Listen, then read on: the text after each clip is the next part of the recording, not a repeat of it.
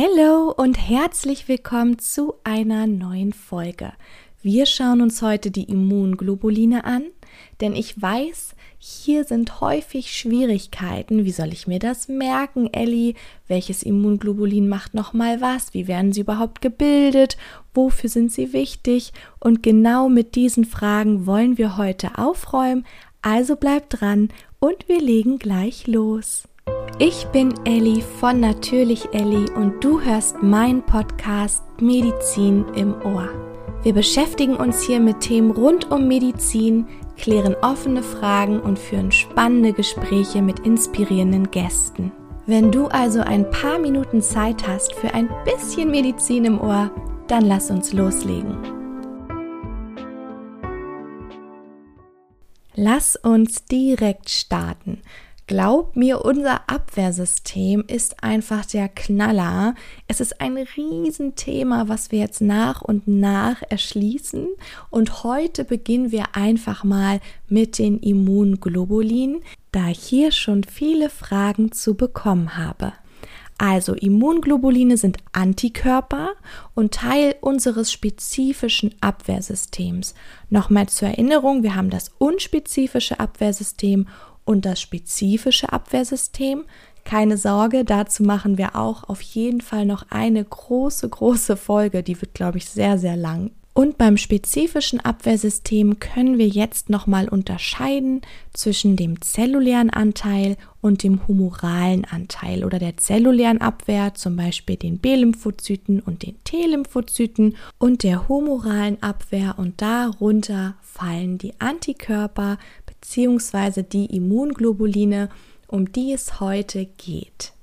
Antikörper bestehen aus Eiweißen, also aus Protein und werden von den Plasmazellen produziert. Was war jetzt nochmal eine Plasmazelle? Eine Plasmazelle ist quasi die höchste Reifeform von B-Lymphozyten und die Hauptfunktion der Plasmazelle ist es, die Antikörper zu produzieren. Wie funktioniert das jetzt? Also wie werden sie produziert? Trifft ein B-Lymphozyt auf ein Antigen? Nochmal zur Wiederholung, ein Antigen kann eigentlich alles sein, solange es in der Lage ist, eine Immunreaktion auszulösen. Aber meistens handelt es sich wirklich um körperfremde Stoffe. Vielleicht fallen dir jetzt sofort welche ein. Genau, also zum Beispiel jetzt Bakterien oder Viren. Okay, da ein einzelner B-Lymphozyt nur ein ganz spezifisches Antigen erkennen kann und damit auch einen bestimmten Antikörper dann produzieren kann, produziert das Immunsystem natürlich eine ganz, ganz große Vielfalt von ganz verschiedenen B-Lymphozyten, um eben möglichst alle Antigene, auf die man während seines Lebens irgendwie trifft, erkennen und bekämpfen zu können. Alles klar, also trifft jetzt ein Antigen auf einen B-Lymphozyten, der jetzt den passenden Antikörper auf seiner Oberflächenmembran trägt. Dann verbinden sich dieses Antigen und der B-Lymphozyt. Das nennt man dann auch die Antigen-Antikörperreaktion. Und jetzt wandelt sich der B-Lymphozyt in eine Plasmazelle um und fängt an, sich munter zu klonen, sodass ganz, ganz viele Zellen entstehen in ganz großen Mengen, die eben den passenden Antikörper auf das Antigen jetzt produzieren können. Wenn sich ein Antikörper an ein Antigen bindet, dann nennt man die beiden zusammen auch Immunkomplex. Das hast du bestimmt ganz häufig schon gehört. Diese Immunkomplexe haben nämlich den folgenden Vorteil, dass die Fresszellen, die jetzt die Antigene abbauen sollen, sie eben leichter erkennen. Stell dir einfach vor, sie sind jetzt größer und deswegen kann die Fresszelle diesen Immunkomplex eben leichter erkennen, leichter sehen und somit das Antigen eben auch abbauen.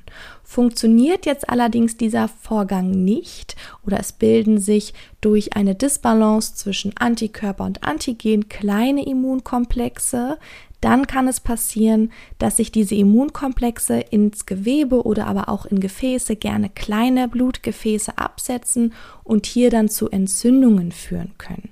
Jetzt fällt dir vielleicht eine Erkrankung ein, bei der das der Fall ist oder sogar mehrere. Ich lasse dir ganz kurz Zeit. Richtig, zum Beispiel die rheumatoide Arthritis oder aber auch Kollagenosen. Hier denke ich jetzt ganz speziell an den Lupus erythematodes oder aber auch eine Glomerulonephritis nach einer Streptokokkeninfektion. Okay, wir wissen jetzt, was ist ein Immunglobulin? Das sind Antikörper. Wir wissen, wie sie gebildet werden. Und jetzt werfen wir einen Blick auf die verschiedenen Immunglobulin-Klassen. Wir haben nämlich nicht nur eine, wir unterscheiden fünf Klassen. Wir haben Immunglobulin G, A, M, D, E. So habe ich es mir immer auch gemerkt, Gamde. Dann hast du gleich alle fünf. Und wir fangen an mit dem Immunglobulin G. Diese Immunglobuline stellen die Hauptmasse der Antikörper in unserem Körper dar und IgG braucht circa, man sagt so drei Wochen nach Erstkontakt mit einem Erreger, um überhaupt gebildet zu werden. Das bedeutet also, dass sie beim allerersten Kontakt mit einem Antigen noch keine Bedeutung haben, aber für später sehr, sehr wichtig sind denn jetzt können sie beim Zweitkontakt sofort gebildet werden. Stell dir das einfach so vor, als ob der B-Lymphozyt jetzt sofort einen Bauplan rauskramen kann und loslegen kann mit Bauen. Was bei den Immunglobulin G noch good to know ist, ist, dass sie plazentagängig sind. Das bedeutet, sie können die Plazentaschranke überwinden und von Mutter aufs Kind übergehen und bilden somit diesen Nestschutz. Sie geben also dem Kind vor und nach der Geburt in so einem Zeitraum von einem Viertel bis einem halben Jahr ein Infektionsschutz. Und das ist wichtig, denn Babys sind jetzt noch nicht in der Lage, selbst IgGs herzustellen. Schauen wir uns das IgA an. Die Spezialität von Immunglobulin A ist die Abwehr an unseren Schleimhäuten. Sie befinden sich nämlich in den Schleimhäuten von unserem Atem- und Verdauungstrakt, aber auch des Urogenitaltraktes und die ganz besondere Eigenschaft ist noch, dass sie muttermilchgängig sind. Das bedeutet, sie werden durch die Muttermilch von der Mutter auf das Kind übertragen und so soll dieser Infektionsschutz eben auch nach der Geburt erhalten bleiben. Das Immunglobulin der Klasse M, das IgM, ist jetzt wichtig beim Erstkontakt. Wir hatten ja gerade beim IgG gesagt, dass sie nicht so wichtig sind für den Erstkontakt, aber für jeden weiteren Kontakt mit dem gleichen Erreger. Und das IgM jetzt wird als erstes gebildet bei einem Kontakt mit einem neuen Erreger. Sobald jetzt die IgG-Herstellung angekurbelt wird und IgGs gebildet werden, wir haben ja gerade gesagt, das dauert etwas, gerade nach dem Erstkontakt bis zu drei Wochen, dann erst sinkt die IgM-Konzentration wieder und IgM sitzt auch zusätzlich als Rezeptor auf der Zelloberfläche der B-Lymphozyten und wartet da quasi auf ein passendes Antigen, und wenn das gesichtet wird und an den Rezeptor andockt, dann wandelt sich der B-Lymphozyt wieder in eine Plasmazelle um.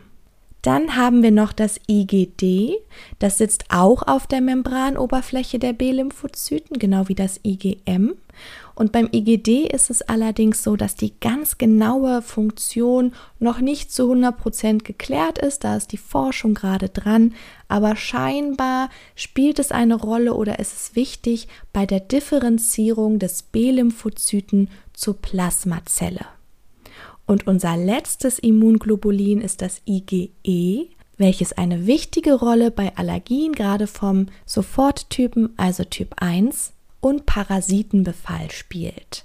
Es bindet sich an Mastzellen und bewirkt dadurch eine Freisetzung von Histamin. IgE kommt zwar nur in einer wirklich kleinen Konzentration im Blut vor, ich glaube unter oder so 0,1 Prozent der Immunglobuline im Blut ist IgE, aber wenn es sich jetzt zum Beispiel gegen eigentlich ganz harmlose Antigene wie jetzt Blütenpollen, Gräser oder sonstiges richtet, dann kann es natürlich passieren, dass unser Körper bei einer schweren allergischen Reaktion mit viel Histamin überschwemmt wird und somit dann wirklich im schlimmsten Fall sogar ein allergischer Schock droht.